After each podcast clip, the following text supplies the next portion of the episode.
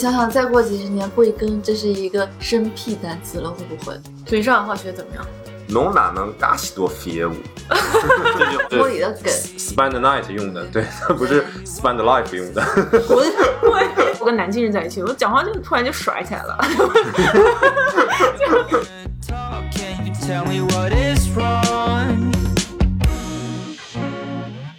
好的，那我们接下来录今天的第二个话题。这么硬的吗？是的，转场就特别硬，毕竟这是同一天录的，虽然你们可能是分两周听到的，对我们就是这样的省时省力。下一周是不是就不用录节目了？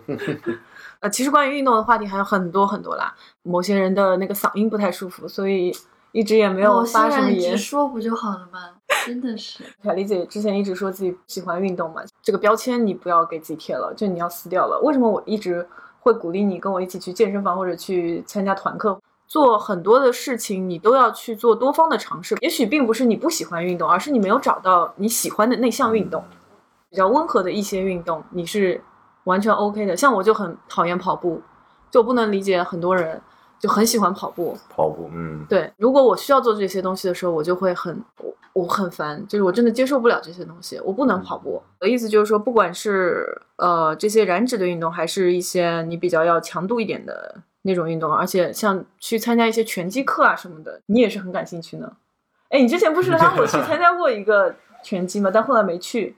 那也是别人拉我去的，对啊我，是主如。果你有这个兴趣的话，去的，没有你要去探索啊。你可以参加一些去团课或者团操的这种就是活动嘛。你把它想象的不是去健身，你把它想象成出去搜手，是为你那我也不行。是为你就是认识更多男性铺个路嘛，对不对？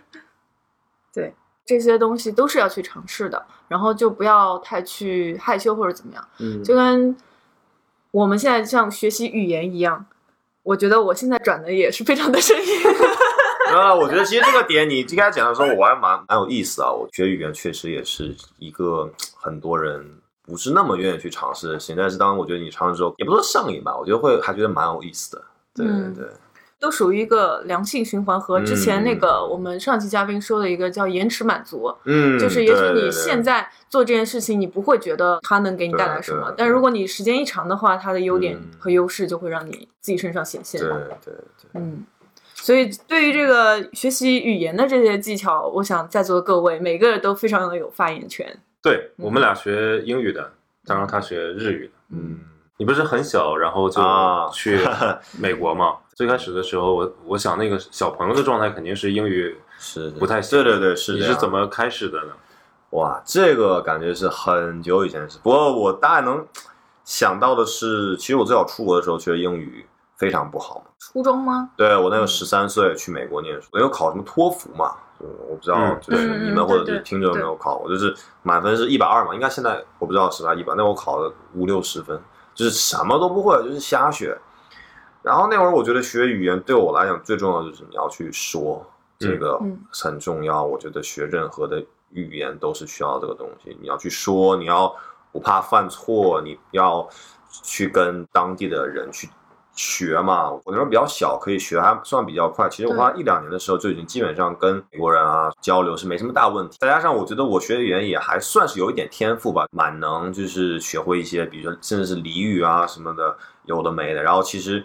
我上了高中之后开始学二外了嘛，然后那时候我学了一个还很冷门的语言叫拉丁文。拉丁文这个东西其实很难吧？拉丁文这东西其实是没有人讲的，它有点像是中国的文言文，你可以这么理解。它是一个很古老的语言，它是古罗马的人说的嘛，现在没有人说，但很多人在念。比如说很多罗马的古诗啊，或者是一些呃故事，什么《奥德赛》《伊利亚德》这些，然后包括它其实也是所有的罗马语发源，比如说意大利语，比如说法语，比如说西语、葡萄牙语，都是通过拉丁文演变而来的。就是那会儿，就是感觉学到这个词源，就觉得语言学很有意思啊。再加上后来我去意大利交换了一年，所以后当时学意大利语。对，其实我一直觉得学语言还蛮酷的，可以了解文化啊。我现在回国之后，虽然就是没有机会用的这些话，但是我现在在学上海话。我在上海其实断断续续也生活了很多年，但是一直没有机会去讲上海话，没有机会学上海话。那我就一直叫同事教我上海话，然后会把就是那些拼汉语拼音写在记事本上，然后每回看一下。你是北方人是吗？对对对，我我老家是天津人，哦，对对对，哎，天津口音很重哎。有吗？我没有说你你啊口音重，啊，我说对，天津的口音，对对对对。所以其实那个崔叔刚讲郭德纲相声，其实我小时候也喜欢听他相声，睡觉的时候听，所以经常也睡不着觉，因为他很很搞笑。对，因为上海话它不像天津话，它天津话它其实是个腔调嘛，对但上海话它是很多的词字词是非常的，你如果是外地人，你真的听不懂。那我觉得学上海话的话，有一个好处，是我老板跟我讲，他说你学上海话，你只要在上海，比如说你要去居委会办个事儿，你说上海话，他们可能会比较把你当自己人。我觉得这我没有在抨击上海人，但确实是，但你如果你能说这是当地的语言，确实别人会觉得你是当地的人嘛，还蛮重要去融入当地的环境的。我觉得，所以上海话学怎么样？哇，我我我最近学一句话，我觉得还蛮适用的，叫“侬哪能嘎西多业务”。这句话我学完之后，我觉得非常的适用，你知道吗？因为我觉得我你们你懂什么意思吗？对，你你是你是上海人吗？我不是上海人，啊我是江苏人，但是我跟上海是一个就吴语区的，对对对，所以我这句话我学完之后，我觉得好适用啊！我每天都可以说好几次这句话，嘎西多业务。对，我觉得非常的，我觉得非常的有意思。但是我现在的词这个词汇量还要慢慢的、慢慢的扩展。现在上海话，每天我找我的上海同事说，你教我，你就比如说有一句话，我刚跟他说的普通话，今天穿的好漂亮，你要有没有上海话说？啊，教我怎么说。但是其实我发现上海话也有什么松江的、什么静安的、哦对对对什么崇明的、什么这些，就是各个地方还有什么鄙视链什么，我觉得还蛮有意思的。所以你学语言的过程啊，就讲到就是通过记事本，在实际的应用场景中去对对对。对对，我真的会在下面写他的注释。嗯小时候学学英语的时候呢，是就是日常聊天这样那个时候更多就是自然而然的吸收掉了，因为你在一个环境都是英语的环境下，你不得不说英语。嗯哼，国内还算是一个劣势吧。如果你对一直沉浸在一个汉语的文化中，你很难真的去学到我们想学到的英文。就是如果嗯你只是为了背单词、怎样去答题，那我觉得那个是，I'm fine, thank you。对这个东西，我觉得到最后的话还是有点难。但是看剧也好，听歌也好，因为我之前喜欢看日剧嘛，所以我也会 pick up 一些日语。跟在日本玩的时候也都还 OK 啊，对我春我春节其实去了名古屋玩一个人，因为我本科是念日语嘛，那语言的学习我觉得没有捷径，就是听说读写，真的每一个发音、每一个字、每个词、每个句子都抠下来、嗯背下来，倒背如流，差不多。所以你们那个时候的老师是日本人吗？还是反正有几个日本老师，也有几个中文老师。中文老师一般都是也是日文系毕业的研究生啊，或者博士生什么的来带我们的课，很枯燥的。我大学都后悔学外语，就跟你们小从从小学开始学英文一样的，抄单词、默单词、抄句子、默句子、背课文。你当时为什么选择去读这个小语种？那不是因为很喜欢一个日本男明星叫藤冈靛嘛？他以前是在大陆活动的，嗯就那个不良校花里面那个钢琴家，超酷，我就学日语了。唉，为什么选择你？然后我们学校是这样的，说，假如说你学了一小语种，假如说你学了西班牙语、学了法语之类的啊，他英语是不会放松的，两个齐头并进的。然后我们学校英语就特别难。我记得我们班有好几个同学都挂科了，哪怕我这种从小到大英文考试成绩还不错的，我也只能考个七十分左右那种，超级恐怖。每天就要被两种语言虐，我就觉得，嗯、没有什么好日子过的感觉。但是还行吧，同学们和我这种大部分还是有一点点对语言有兴趣和天赋在的话，都是能学下来的。如果你真的觉得它很枯燥的话，那我也不知道你要怎么坚持下来，因为我看了很多大神分享的帖子，因为我要应试，他们就是抠啊，我听一段 NHK 或者是 BBC 的广播十分钟，我就听个几十遍，我能复述出来、默下来、写下来，每一个发音我都能写出来，每天都重复重复这样，然后他就成大神了。我觉得没有任何捷径，所以说你要想学好任何一样东西，就像你们刚刚健身，都是要坚持很久才能把它掌握好的。是嗯，还有一个就是像 LCL，他从小去美国，他就是很愿意跟人交流，所以他的语言才练起来的。然后慢慢慢慢形成自己说话的一种模式。那像我，我爸爸他朋友的很多家里的弟弟妹妹啊，或者哥哥姐姐，也很小就去外国念书了，就什么新西兰、澳洲都有。然后呢，回来之后英文还没我好，原因就是这些国家中国人太多了。嗯他平时不太需要讲英语，唯一出国念好的就是厨艺水平，回来以后什么也都不会，然后英文就是说介绍他去外企工作，他也用不上来，主动性很重要。对嗯这点我理解的也蛮深刻。如果说我去参加一个什么活动，然后里面呃中国人和外国人有一半的话，我一定会很舒服的去融入中国人的那个圈子。嗯我就是会跟他们去做多的交流。也许我对他们也不是很感兴趣，首选吧。我觉得心里面会有一个这样子的、这样子的界限。其实我日文和英文都没有非常好，只是说可以运用。像我，像我跟我们老板，我们老板就是一个大阪人，讲日语还有方言的。我很多时候他讲话我是听不懂的，就是刚进公司的时候他方言太多了，我根本有的时候就愣不过来。然后那时候老板就会觉得你的语言水平是有问题的，但是现在习惯了就还好，而且你也不需要像日本人对他那样就讲的很标准的敬语，你只要跟他讲 k a n e go 吧，就是普通的语法，他能 get 到你的点就可以了。这是日文，英语要更简单一点，英语就没有什么敬语啊，嗯呃，什么评语，或者是呃，除非你是很古老的那种英语语言，就可能很正式很长。但英语其实你有的时候几个单词就可以表达你的意思，比日文更简单一点。我觉得，就是你要敢去讲，而且我们看外国人讲中文，他那么多口语，那么多语法错误，我们还是能理解他，也觉得他很认真很努力。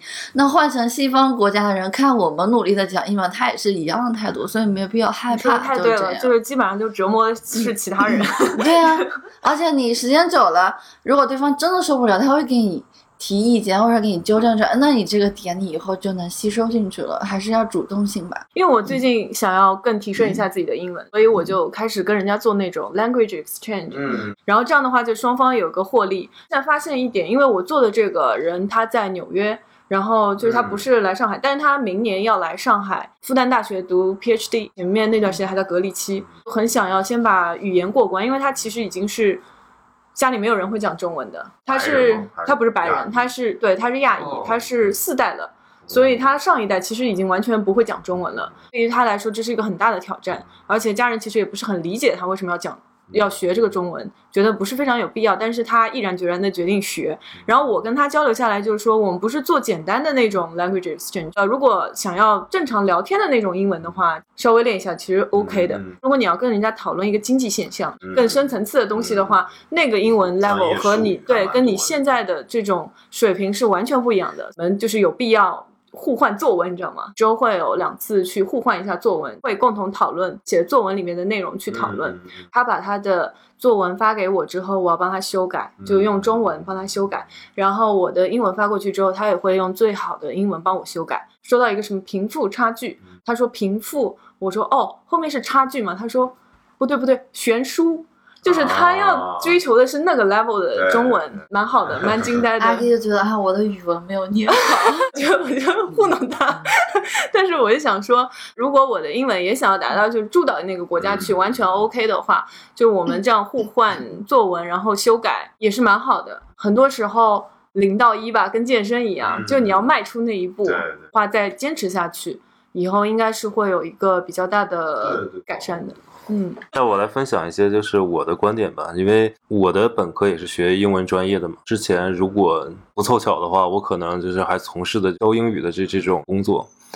所以我想分享几个事情吧，就可能跟 LCL 算是从小吧有这个语言环境去培养，或者说跟 Kelly 这种同样是应试教育下培养起来，其实我是有不一样想法的。举第一个例子，就是在上海之前待了其实有几年的时间，但是我一句上海话都听不懂。嗯你就会不会说都不讲，我一句都听不懂的。但是我是在去年这一年的时间跟着我师傅在一起，因为他是上海人，经常来店里面的客人也都是上海人嗯，他们会本能的去讲上海话。嗯我作为一个北方人，我之前的工作也基本上没有太多上海人，我是接触不到的，说实话。但是这一次呢，就是因为被逼迫在这样一个狭小的环境里，周遭的这几个人全讲上海话，沉浸式嗯体验。所以我真的就是在听，你知道吗？对然后我这一年的时间，我基本上七七八八的，差不多能听懂百分之八十左右的上海话，但是讲我现在可能还是不太会讲。发现他们其实是有语言规律的。对对对，对，上海话至于标准普通话，其实我认为也没有差距的那么大，少数的一些语法或者逻辑上有差距。觉得有一些简单的，可能就是一些变音、发音方式不一样嘛。嗯嗯，我想讲的第一个方法，学习语言的方法未必有效，这个叫做被动式学习方法。就以我师傅这个环境举例子，你被迫的在这样的一个语言环境里面，我每天都去听，你就形成了那种语言习惯。还有一个呢，就是从小我觉得我的英语还可以，嗯是因为我很感谢我妈妈，她在我很小的时候给我报了很多英文班，虽然我不一定感兴趣啊。之后呢，我妈为了培养我的兴趣，做一个什么事情呢？就是那个时候我我喜欢听歌，年代有点久远，那个时候还都是磁带，有一个大的那种面包机，你知道吗？就是可以放 CD 也可以放磁带的那个，刚推出来的时候，就一零年，哎，不是一零年，零零年之后的事情吧。有印象就是有一段时间很火的，我有。然后我就求着我妈，我说我要买那个东西。其实我是想听歌，但是我跟我妈说我要听英语，对，然后他就给我买了嘛。买了之后呢，我妈就说你这个东西你也不用不行。所以每天早晨我妈妈叫我起床的时候，六点好像就要起床吧。我妈妈就会提前起来给我做早饭，去我房间就把那个英语放上，像闹钟一样，对对对，可能在你睡梦快要醒的那个意识当中，你就听着那个声音起来，然后你吃早饭出门，你你一直全程的听的不是郭德纲相声，你听的就是英文的一个呃一个故事或者一个新闻或者一个什么东西。那个时候因为那些磁带是我买的嘛，它不是课文，这个不少于大概三五年左右，就是每天早上都是这样的一个重复性的一个东西。所以我我很感谢我妈妈有意识的去培养我在这个被动的语言环境里。她首先这件事情已经在我的脑子里面已经形成了一个像一个肌肉记忆一样吧，对对对类似对对潜意识。我刚才在想潜意识，就你的大脑系统不只是有中文这一个，你可能还有一个英文系统，给你自己创造一个就是被动式的语言沉浸环境。当你不是在国外嗯的时候，当你也许可能对英语未必有那么大兴趣的时候，嗯今天你当然依然可以，就比如说你现在在听 podcast，然后你把所有的 podcast 全部换成英文的环境，或者英文歌也行。对直到大概上了初中之后，就有了第二步对英语产生兴趣。我对英语产生兴趣，其实跟其他传统意义上国内的小朋友一样，我遇到了一个好的老师。这个老好的老师也不是说他就是可能业务能力到底有多高，但是这个老师知道如何去培养他们的自信。所以他经常会夸我，然后说你哎，你英语说的真棒，你英语多好多好，怎么怎么样的。我读过课文，然后他说你你讲的英文真好听，然后你就会很主动的就上课去举手发言。反之，我的班主任是数学老师，所以我现在数学很差，也是。会去引导你吧？就是对老师，好了所以如果你能就是在那个小的时候遇到一个这样的老师，是是一件非常幸运的事情。当然，如果今天啊大家已经二三十岁的人了，说这个也不太现实了。如果你幸运，你有一个 partner。嗯你男朋友、你女朋友也好，然后每天去鼓励你、夸你，你也会感觉很开心、很爽，会督促你把英语学得更好。但如果他每天打压你说，哎，你不要讲，就跟我讲中文，怎么怎么，就反而会让你就没有信心去表达。其实是一个培养兴趣的办法，就像刚才讲的健身一样嘛，新手期福利嘛。新手期福利就是因为你感觉到我做了这个事情之后，哎，我有效果，我就有信心接着做。就好像你今天好不容易尝试可能学了一句中文的成语，然后跟你朋友去炫耀一下，然后他说：“哦，你好牛逼，你居然现在成语都会用了，现在中文真的有很大进步，一样的道理。”所以你就会想尝试去学更多的成语，或者更多的英文，或者做更多的健身。到了这个阶段之后呢，那个时候我才初中吧，可能也就开始大范围的去涉猎，去想说别人是怎么学好英语的。嗯凯里说的什么传统意义上大家抄写单词啊、死记硬背啊、大量的阅读啊，然后看一些影视剧什么的，对，这些我都有尝试过。XDF 还有一个段子，其实讲我怎么说说英语的，就是还有一个爱好不是喜欢看电影嘛，对，然后我就忽悠我爸说我要买一个 DVD，我就去盗版音像店，然后买了很多那种片子。但是我是真的有在学普通片子，如果不是特别感兴趣，我可能看十遍左右；感兴趣的可能看个三五十遍左右。前两三遍看可能就是把中文字幕打开，我会听原声，但是我就是沉浸在故事情节里面。当我把这个故事情节看腻了之后，尝试比如说去把那个字幕全部给我关掉，听看看自己能不能听懂多少，之后没关系，然后再看一遍，就是把中英文字幕打开。我有一个小本本，里面的所有的我不认识的英文单词，我都会就是抄写下来，然后查字典，查它是什么意思，关掉字幕，然后就反复的去听，直到听得懂他讲的每一句话为止。但这还不是结束。小孩子特别喜欢去模仿，我就喜欢去模仿里面每一个人的语音语调，说那个话的状态。上面一个人说什么，然后我来用下一个人的那个语音语调去接话，挺变态和挺疯魔的过程。但那个时候我只有十几岁，就特别中二的时候，所以你很容易理解，因为谁都有可能那一段时间就特别对某一件事情特别痴迷，让别人不理解的过程。所以这件事情其实对我后期的这语言其实也打下了一个很好的基础，更培养了我的一方面对电影的兴趣，另一方面对于语言环境的那种兴趣。你还是在自我给自己创造语言环境。但这些方式其实都是一个非常非常慢的一个过程，就像你们讲的对饮食的这个或者说瓶颈期一样，它是一个特别特别慢的过程。如果你想短时间内提高你的英语成绩，其实并不是靠这种方法。这种其实就有点歪门邪道，因为那个时候初中嘛，老师不是夸你语音好听嘛，说你读课文读的好听嘛，我就想说，那外国人他们读英文课文说话的时候那个感觉。那个节奏跟中国人的那个节奏是不一样的，所以我那个时候其实在模仿这个节奏，我会期冀于说第二天读课文的时候读得更像一个外国小朋友在读课文的感觉。所以那个时候其实我在做的是在说白了不是在学英语，其实是为了得到老师的奖励，就想得到是那种满足感。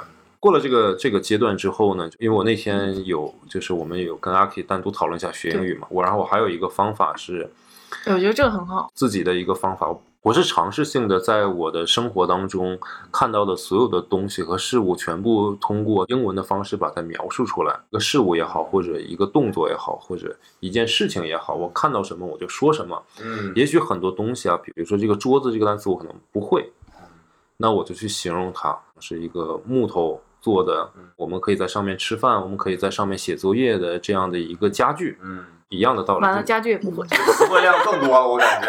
我我知道你的意思，其其实其其实对，其实基础词汇基本上三千五千个，你你要有一个基础词汇量嘛。那个时候我已经有这个应试教育下，我们基本上初中毕业之后，三五千的词汇量还是都有的。对对，然后你就去形，哪怕一些名词或者一些事物你形容的不标准，但我想要的这个感觉是什么呢？就是你改变你的思维方式。对，你可以说这个所有的一系列动作只在脑子里完成，可能不会自言自语，但是你能自言自语是更好。小孩子可能看小蚂蚁搬家，小蚂蚁然后拿了一个好重的东西走到这边，然后这个小蚂蚁怎么讲？你把这整个这个脑脑子里面思维的这个过程变成英文去思维，嗯，对，你的潜意识改变了，嗯，然后你就有另外一套的就是语言系统。在操作，所以当你有一天说的时候，你会感觉很顺畅，你不会再去大脑去思索，哎，那个词儿是什么来的，对吧？搬家那个词儿是什么，或者小蚂蚁的那个词儿是什么？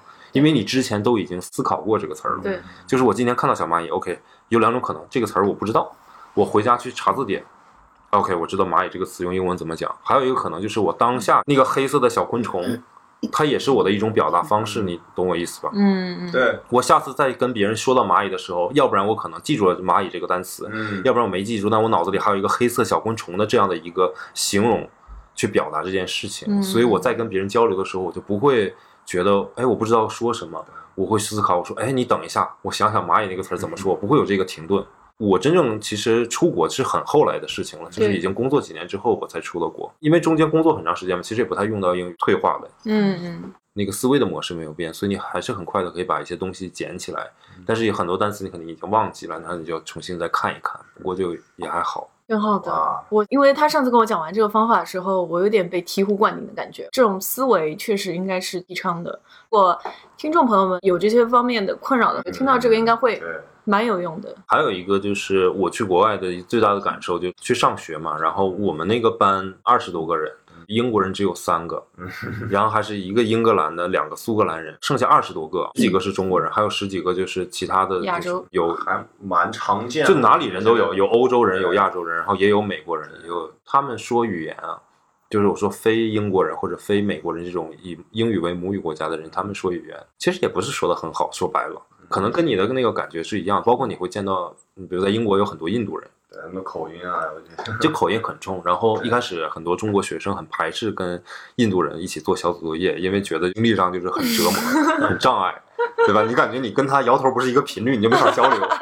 对，对吧？但是我在上学的时候，我有一个特别好的一个 partner，跟我一起做作业的，就是一个印度小哥。嗯，作为中国人觉得好像，哎，他怎么有那样奇怪的口音，听不懂啊，怎么样？可是我发现他上课发言啊，去跟教授去交流的时候，教授从来没有说你再说一遍，你说的什么意思？嗯你说的慢一点，从来没有过，人家听得懂啊。对，那你回想一下，比如说现在有一个外国人跟我们用蹩脚的中文来交流，但你基本上八九十还是能听得明白他的意思。所以真正要过的那一关，其实不是对方那一关，而是自己的那一关。就是首先你要愿意 你说太对。你要愿意说出来、表达出来，因为啊，学习好的人也不见得说他的口语就一定有多好，嗯他用的词就多牛逼。虽然我希望大家可以说的更好一些，显得受更好的教育，但是你首先第一步要把事情先讲明白，嗯在讲明白这个基础层面上，哪怕你有口音，不影响交流的，不影响他们去做 presentation。嗯，不影响他们去做 teamwork，什么都不影响，也不影响他们去谈一个恋爱，哪怕跟一个就其他国家人谈恋爱，不要把压力放得那么大，说哎，一定要口音多好听，right？对我的口音这样，他会不会笑话我怎么样的？总结一下，就觉得作为不管是初学者还是说有一定基础的人，听到之后都会有很大的启发吧。是是，嗯非常的全面的一个分享啊，是的是的所以我给你总结一下，如果有可能的话，给自己创造一个沉浸式的，哪怕被动式的一个语言环境，嗯然后它是逼迫是在你的潜意识里面形成这样的一个方式。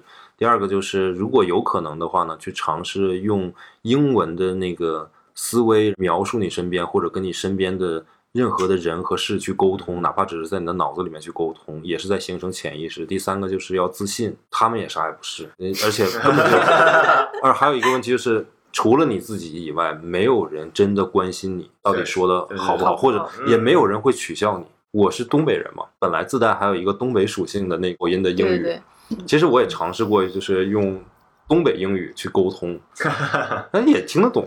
没问题啊。我小姨夫不是山东英语吗？对啊，那照样发论文，照样出啊，过游戏。听得哦，对，我想起来了我学校那个时候，我学校有一个老师，就是一个山东人，一个学校就是教我们面料的，讲大课，下面坐了几百人，就用那种非常非常纯正的山东英语授课，你知道吗？嗯，那所有学生都是在国外，对对对，我在国外上学的时候，就大家都听得懂，然后也可以交流。只有我们这些中国学生就觉得好特别搞笑，觉得老师你好像不正常讲英文，就觉得我们觉得你应该是你得有那个味儿吧。他是一点都没有，就是完全像我们小的时候那种。我我想起来，我我自己高中有一个班主任是英语老师，就是那个口音很严重，不应该取笑人家。但是我举个例子啊，就他把那个四季那个单词 season 他说成了 season，就这事儿我能记一辈子，你知道吧？但是不好，这样不好。差不多是这个意思啊。就我那个山东的那个面料老师，用英文授课的时候，也有非常多的这种口音。我发现只有中国学生在 care 或者在取笑这件事情，其他人根本就没有人在意这个。其他人也不知道这是山东口音吗？对，其他人我觉觉得得这个我觉得这个不太好啊，对，我觉得这个确实，我们自己还有那个苏格兰的兰口音，对苏格兰口音听起来更，你也不知道他在说什么，但是没有人真的在关心你的口音，或者说在取消这件事情，因为我们这个年纪了，已经把钱和时间精力放在这儿，是要学到东西的。嗯，对，我们不是过来像小的时候，哎，你看那个老师，就今天穿了什么，或者今天他说的话怎么怎么样的，没有人 care 这件事情，非常需要改变的一个心态的问题。是的，对于二三十岁就是想要精进自己英文的这种人，like me，有一个心态是不太可取的，就是你一直害羞，然后嗯怕自己说错，然后会让对方取笑，大家可以迈出自己的那一步。另外一个方面，我很大的感受就是说，你如果寄希望于别人，或者是寄希望于你有一个很好的语言环境的话，嗯我觉得那个也不是每个人都可以有的。嗯，对然。后，所以还是要寄希望于自己，像你前面说的，交往一个 native speaker，我也不是没有交往过，会有帮助吗？肯定会有吧。那对很有帮助，他中文变很好了。所以我我是那个对，其实主要是你自己选择什么样子的东西，对，还是要改变你自己。如果你觉得在讲中文的情况下面很舒服的话，你自然而然的就会去讲中文，你不会有那个动力去逼着自己说，哎，你不要讲中文了，你跟我讲英文好了。我从现在开始，此刻立刻我就开始跟你讲英文。那对方当然是 OK 的，但是他也会觉得，嗯，OK，这就是第二个问题。中文和英文是两套系统，对然后包括你如果是日语的话，也是表达东西的那种语气和你表达东西的心态其实是完全不一样的。有的时候想法也会发生变化。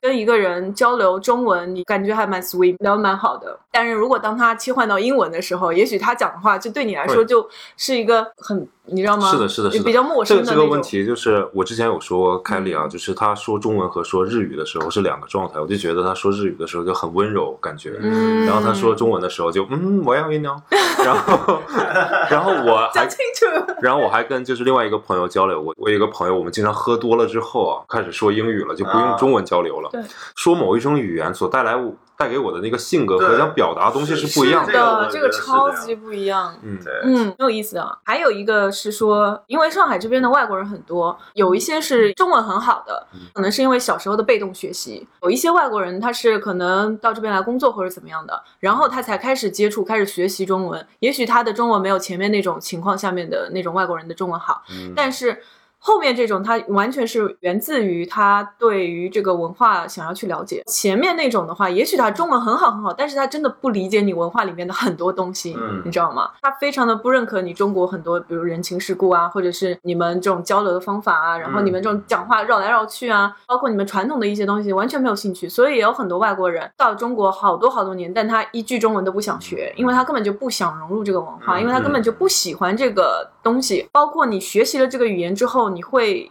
因为这个语言，因为我们前面说到这个思维方式不太一样嘛，嗯所以你反而会去理解 local 他处理这个问题，他为什么要这样。也许你作为一个外国人，你可能一开始不是很理解为什么他明明心里不喜欢，他还要讲这个话。但如果他从语言切入的话，他会慢慢慢慢的理解你们做出的很多的东西。嗯，我是这样觉得的。对对对，是是是是。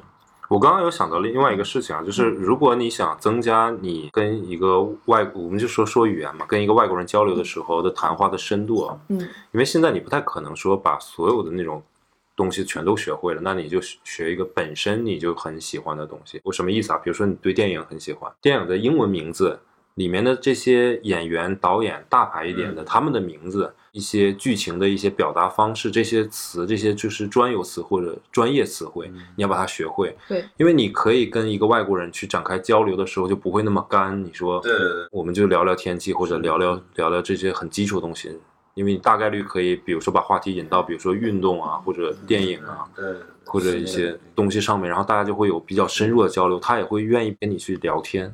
哇，所以感觉你们两个讲了非常深深入的一个探讨，哎，挺酷的，挺凯丽姐怎么回事。他已经学习过了，人家现在现在就是差找男朋友这一件事儿了。对，哎，你能不能通过我们就是学语言，包括健身的这整个的这一套思维的方式啊？就毕竟我是一个永远都会把话题拉回同一件事情的人，拉吧拉吧，我这个。健身和学语言最开始的时候都是非常有难度的，但是你坚持下去都会得到一个回馈。你持续下去，交男朋友也好，或者找男朋友也好，也可以是一样的。你为什么跟他说的话看着我？就我我我我这脖子有点难受，我就扭头看他。准备一下，知己知彼，百战不殆。比如说你不想健身，但是你为了融入那个环境，我们建议你去报团课。不想学英语，但是你为了更好，你就把你放在那原环境里面那。就逼着自己去呗。对，有这样的意识，所以现在没有男生，那我们就往男生多的那个地方那个堆里面扎嘛，对吧？被动的让你形成这种磁场，然后会吸引到其他人，是不是？你考虑一下。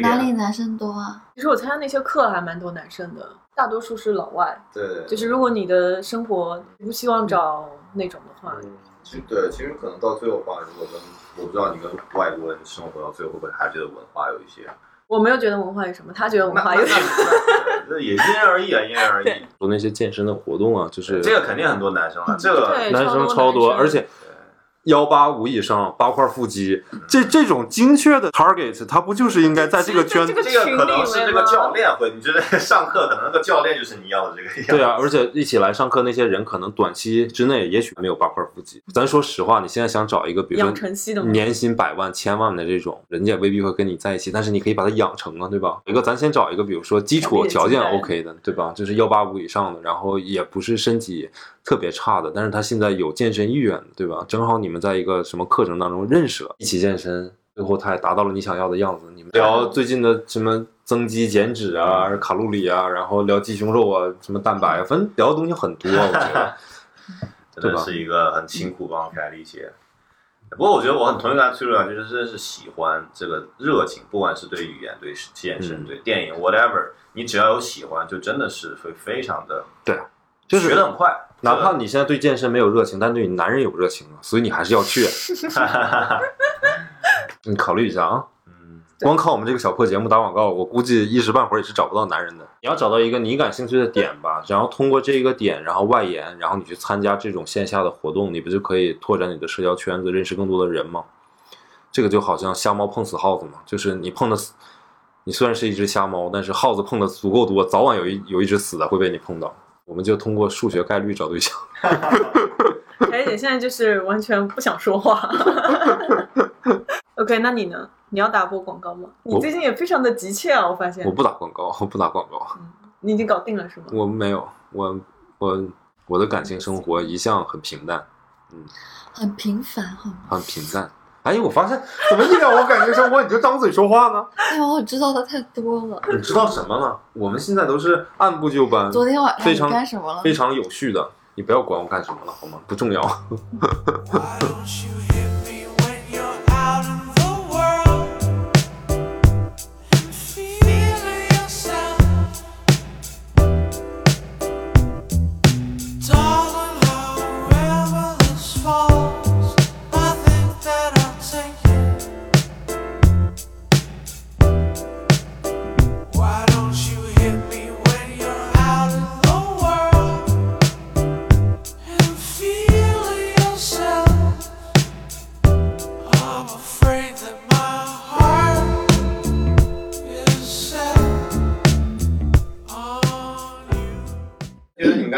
点，我都也有有共鸣吧？我觉得，嗯我觉得有几个点。第一个就是关于这个沉浸在环境当中，工作其实蛮多上海人的，所以我觉得一些上海话也是挺自然而然一点。而且本身我有热情嘛，学得还蛮快。然后第二点，我觉得是刚刚提到这个语言逻辑这个问题，其实我的英语可能是在这种比如商业用语或者是学论上，我其实还蛮不错。但是我的中文可能就是口头上会好一点，但是很多时候我会不自然的会跟一个英语没有那么好，但是可能你会你听得懂英语吧？可能因为我在外企工作嘛，所以说就在那儿讲一些英语。我们公司有很多就是外国老板嘛，可能 A、B、C 啊，或者是怎样从从国外来，那觉得讲英语也算是一个 make sense 的一个事吧。但是有些时候我会觉得说，我也是想尽量跟别人去讲中文，因为可能我的中文有些用词也不是很恰当，然后甚至有些成语我也听不懂。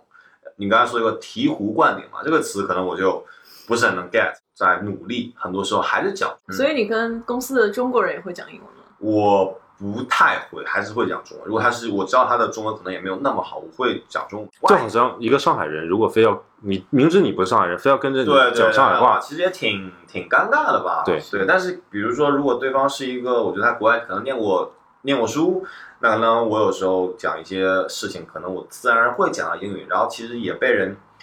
也不是投诉或者吐槽，就是说啊，你为什么要讲英语？为什么要装逼？但可能对我来讲，这是非常自然而然的。毕竟我在美国待了十年，肯定就是很多，而且是算是成长期的十年吧。所以现在是回来多久？工作了一年了嘛，嗯，对我是十三岁到二十三岁这十年，所以说你让我们吹一下十三二三工作一年，小哥哥今年年纪多大？我们猜一下。九六九六说九六了呀，对，就是我觉得还真的蛮有意思，而且就是中文英文真的是两个很很不一样的两个思维模式。瞎用过一些成语，还被人吐槽过。我就因为有很多很奇怪的成语，我也想就是像你说学到一个成语，想想秀一下我学了某个成语，对对对我都忘了什么成语，马上就被同事吐槽。因为我很多同事都是那种就是国内的属于高材生嘛，他们就是单词肯定都是很很溜。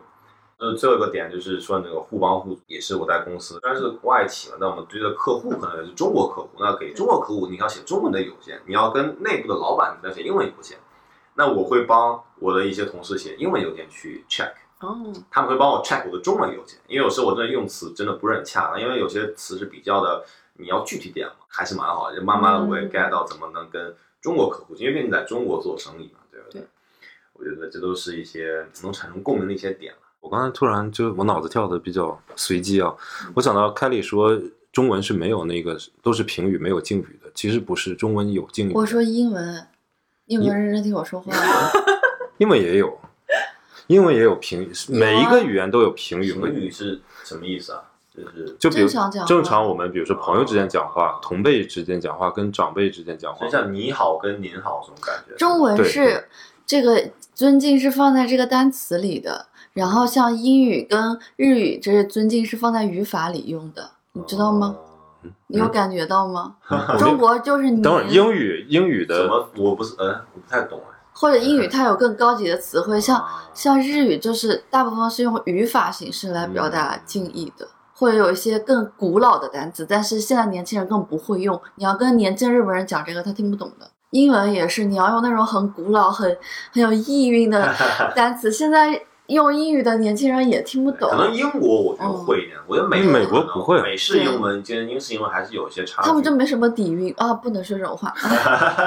没关系，这是中国节目。现在现在你想想，中文“您贵庚”是不是都是用单词？我也可以用“请问您今年多大年纪”这样的话来表达尊敬，和你多大了这样来表达就是同辈人之间的问候。你你想想，再过几十年，贵庚这是一个生僻单词了，会不会？有可能。嗯对于我们学习英文啊、学习外语来说，中文其实会更难一点，我觉得，中文蛮难学的，嗯英语其实真的不是很难，因为同一个读音，你有好几个字都可以对对。对所以我们家蛮幸运的，我们的母语是一个很难。没有，我觉得说中文一个读音有，然后好几个字，好多意思。其实英文也可以啊，就同一个单词，重音不同是吗？对，然后它在不同情境下嗯也可以表达很多种意思啊。嗯，我之前我想起来，我之前准备的很久很久，那时候小准备的一个课件，就给大家讲一个 do do 这个词儿的不同情境下的对对对会有很多种意思。意思。然后如果你翻译成中文，那个时候我我其实不是翻译成中文，翻译成东北话。比如说那个 take 这个词，拿或者取嗯这样的词，嗯但是你翻译成东北话，你就不是拿和取，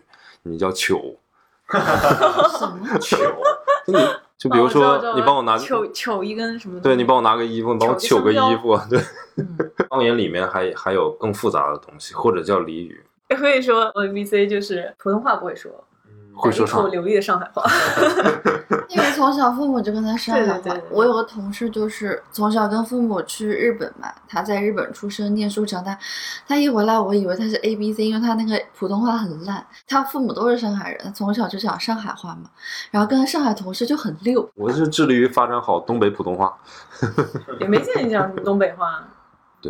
克制。能讲啊，我回天津还是会讲。刚才说那个学听听歌这个东西，其实包括看电影，其实我很喜欢听，就是 hip hop 啊、嗯 rap，就是运动的时候，所以有时候讲啊，他们就是也很像黑人讲话，然后那种就是黑那种范儿，我觉得都是潜移默化导致的，真的真的就是我你我我跟你探讨一个深入的话题啊，我们在这边跟上海老老大爷老大妈交流的时候，啊。是可能说上海话更容易拉近彼此的距离，或者你回天津的时候，跟自己的好朋友或者长辈什么的讲天津话，就感觉你这个小小孩不错，对吧？你要是跟他讲一个不太流利的普通话，他就觉得不是很亲近嗯，对，所以问题就是这样。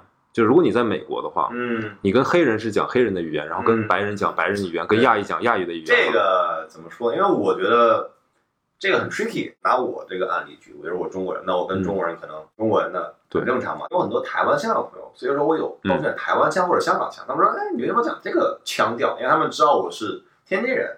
有时候我会又爆爆蹦出点东北话，或者北京话，嗯或者上海话。包括你跟黑人讲，如果你用一些不是很标准的黑人那种感觉去跟他们讲，然后你长得也不像黑人，有些人觉得你在装。我我是这么觉得，就像包括说，比如说你明明知道我是北天津人，但我用台湾话跟你讲，我觉得哎，你这怎么要要这样？就是感觉你这样怪怪的。我觉得这样因人而异了。那比如说在国内，有时候我讲话有点黑人腔，别人觉得哎还蛮酷的，对不对还挺有 swag，就也不用太刻意的去调整你的这种感觉吧。刻意讲上海话跟人去，如果我要学上海话，我觉得这个嗯他们是可以理解的。我的逻辑问题其实就是这样，就是如果你觉得你的，比如说态度你的黑你的黑人话，然后英语说的不是那么溜，不是不溜，他不就有有口音母语嘛，他们只是腔调不一样嘛。说你约了一些人，然后一起打篮球，嗯然后他们都是黑人，嗯你很想融入他们那个环境，嗯。嗯，对吧？那这个时候你是学习他们说话，还是不学习他们说话？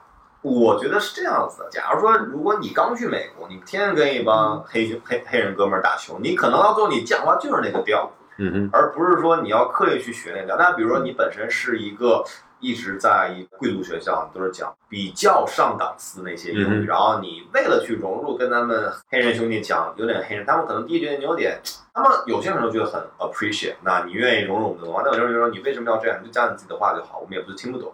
嗯，我觉得这是分两种人的他们的一种感觉而已，而且包括你自己抱什么态度。如果你的态度是想说，哎，我就想融入你，每个人也不一样。嗯，对，因为有些人觉得黑人讲很酷，嗯嗯就像有人有人讲，比如说广普很，或者东北普段很酷，有人觉得东北普段很酷，我现在觉得特别酷的，因为你知道，就是那个什么野狼 disco 这样这种歌爆红之后，大家都想学东北普段，觉得很酷，你知道吗我我？现在觉得最酷的中国普通话是广西的，嗯，你知道吗是怎样？It's your show time，就是就是我现在学不学不太了了。啊，模仿一下是怎样？表哥，你吃饭了哦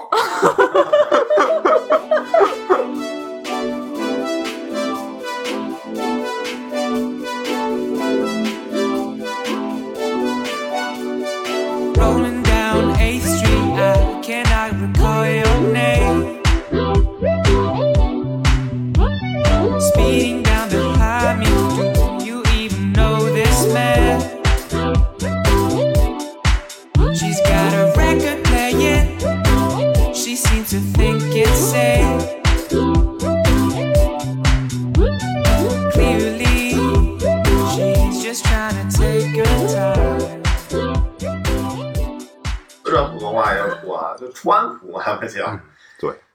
四川那边讲也特别的有意思，嗯。真的方言都挺有意思。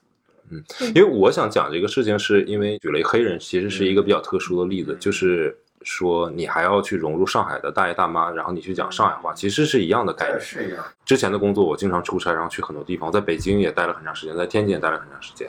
本来还自己觉得有一点语言天赋，所以在北京的时候可能就是带点那种儿化音，嗯，然后在在天津的时候管人家天津人，啊叫姐姐骂的，对，类似吧，姐是骂姐。北方方言好学一点儿，对好学。终究都听得出来，我根本就不是本地人。嗯，对对，所以我后来养成的习惯，我跟所有人啊只讲普通话。是是是，我也一开始就是想去尝试，比如说通过这种特殊的语音融入这个环境，仅代表我个人观点。我发现其实也并没有太怎么样，对，因为它不只是一个语言的感觉，背后带是整个一个成长文化和思维环境的东西。就是你哪怕语言跟我说的再像，但是我跟你聊天之后，我会还是感觉你只是跟我讲了同一一个语言的外地人或者外国人，那又是不是深刻了？那又怎样？本地人或者这个国家的人看你很努力、很真诚的在用他们的语言在说话，他会觉得你很可爱啊，不会有其他乱七八糟的想法好吧？不，我只我只我我我嗯只是限于说我是中国人，然后我说一个其他非我地域的方言的对，这件事情所以这个。就跟我之前说的，很多的 A B C 朋友小时候可能受过这个教育，然后中文讲的很好，他跟你讲中文，跟你讲这些所有一切都 OK，但是他文化上面跟你是存在很大差异的。对对 Right 所以我我的意思就是，我不会再去刻意的去学习方言了。嗯，包括我之前学英文的时候，为了无聊的有趣吧，嗯可能就是模仿英音、美音嗯或者苏格兰音或者怎么样的。然后，对啊，这个会。那现在它可能就只是变成我日常跟朋友吃饭聊天的一个段子。对对，就是我会蹦出来一个印度的英语啊，或者蹦出来一个什么就是东北话，就只是成为一个段子了，我不再会实际的去运用它了，就反而去讲那个就最普通的普通话，就大家也都不不会有太多的距离感。就看你抱什么样的目的吧，还是 L C 要讲那个，就是如果你如果你想去融入人家的话，你这样讲话的话，就就跟你现在那个想法是一样的，对你可以保持你自己的那种东西。然后，如果你身边就是有很多港台朋友，讲话跟他们不自觉的，我就开始港台腔了，那不代表只是被说影响对，对只是我是被影响了。比如我跟南京人在一起，我讲话就突然就甩起来了，就 不自觉的东西，你知道吗？也不是说我特别想要融入你或者怎么样，就是被你影响了。对对对肯定会。音乐这段时间听黑人听的比较多，然后突然间就就开始讲的，对，都是差不多的。对，像像东北话、台湾话是非常有传染性嗯。嗯，对，但我觉得你刚才讲那个例子，比如说你的店里很多上海人，你学上海话，你跟他们讲上海话，你觉得他们会 appreciate 你跟他们讲上海话？至少我要听得懂，对，就是对工作需要。对对对，他们也会 appreciate 你可以能理解了，挺好的。反正我的根本的刚才讲的这个点的意思什么呢？就是你尝试去学习当地的那个语言和那个什么，只能让你短暂的可能收获一个好感，但是你真正想融入的话，不是靠语言去融入的。是嗯，我想讲的点就是语言只是就像你的一个脸而已，就是两个人在一起。对对对，哎，我居然又能扯回来。哎，两个人在一起，可能开始是靠脸，但之后还是靠很多其他东西。内在对，这很重要。所以，凯丽姐不能只看脸，我们对男生的内在也要有所要求，对不对？我之前是讲讲一下。讲讲一下你现在的要求来。节目到了什么，新要求？大家熟悉我的人都知道啊。毕竟我们粉丝现在已经涨到一千了，我真实的要求就是这个人是要男的，上进心，对吧？然后真诚，对吧？有才华，对吧？没有脸这个选项，也没有身材这个选项。啊，就是有上进心、真诚、有才华，有才华就可以了。其实，不是啊？啊那起码比我高吧？就不是一八五八块腹肌，那只是那只是就节是目里的梗。spend the night 用的，对，它不是 spend the life 用的。好，那今天节目就到这里结束吗，朋友们？嗯，可以啊好。呀好呀，好好好，今天聊的也够多了。说一下我们，当我们的订阅或者是粉丝订订阅还是粉丝啊，就超过一千的时候，我们计划是做直播的，就可能到时候会在群里面给大家做通知。嗯，应该很快应。该这期节目播出的时候已经有了，我觉得。对啊，直播之前要录一期 bonus，跟大家说一下，就是第二天的，比如说晚上八点，然后我们有一期是，在什么平台，然后有一期直播，怎么怎么样好的，本期的节目就到这里啦。好，非常感谢 LCL 的到来，谢谢。祝愿张凯丽的嗓子早点好。拜拜，下班。临时插播一条，临时插播一条，我们的 Workday Drinks 现在已经粉丝量和订阅量都已经突破一千了，所以遵照我们之前的约定，我们决定在这个周六的晚上八点半，然后在抖音直播间给大家做来我们第一次的直播。抖音直播间可以搜索 Workday Drinks 小写的，你把你名字也改成 Workday Drinks 好不好？这看吧样大家这样再看吧这样大家就要搜索比较好搜索。对，然后我们过两天可能还会再发一个 bonus episode，然后希望大家提前订阅一下我们的抖音。周六晚上八点半，抖音直播不见不散。拜拜。拜拜，这次是真的拜拜了。